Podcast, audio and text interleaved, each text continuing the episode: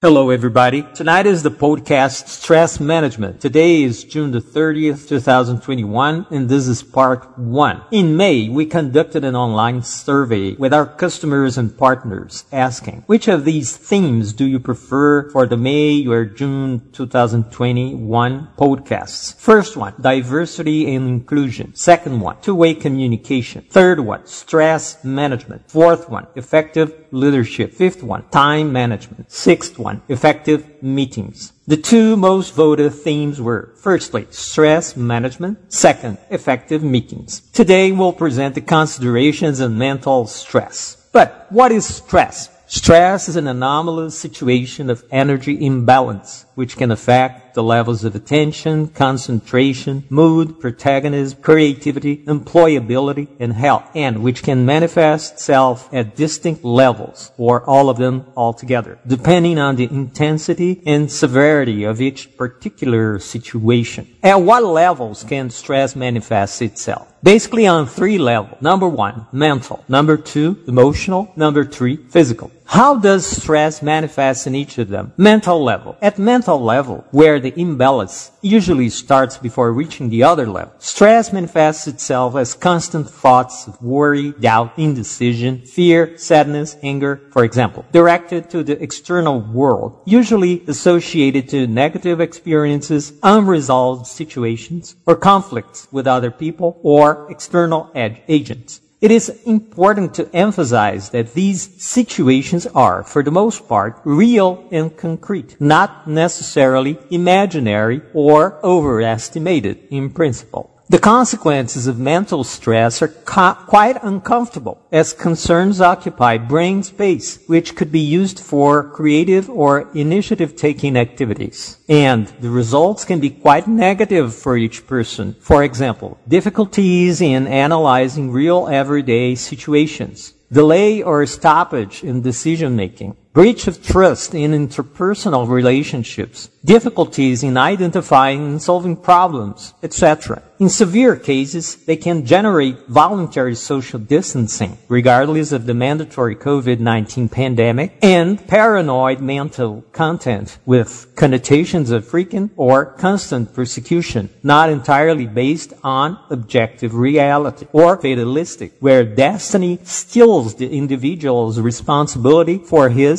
or her own life. When these negative thoughts are directly directed to the inner world, to the person themselves, they can generate gradual behaviors of introspection, discouragement, or disinterest associated with real or unmotivated events, and derogatory self-concepts such as low self-esteem, insecurity, passivity, which may culminate in self-sabotage and victimization narratives, the validation of their own losses, and failures. When even more serious, they can trigger the person's abrupt disconnection from the outside world discrediting their own inner potential, leaving aside opportunities to improve their skills or learn new things, avoiding contact with people and situations that may seem to confirm their own perceptions of inadequacy or inferiority. Tonight, this is what we have, and uh, we'll meet again for the next uh, podcast that's going to be based on emotional stress. See you then.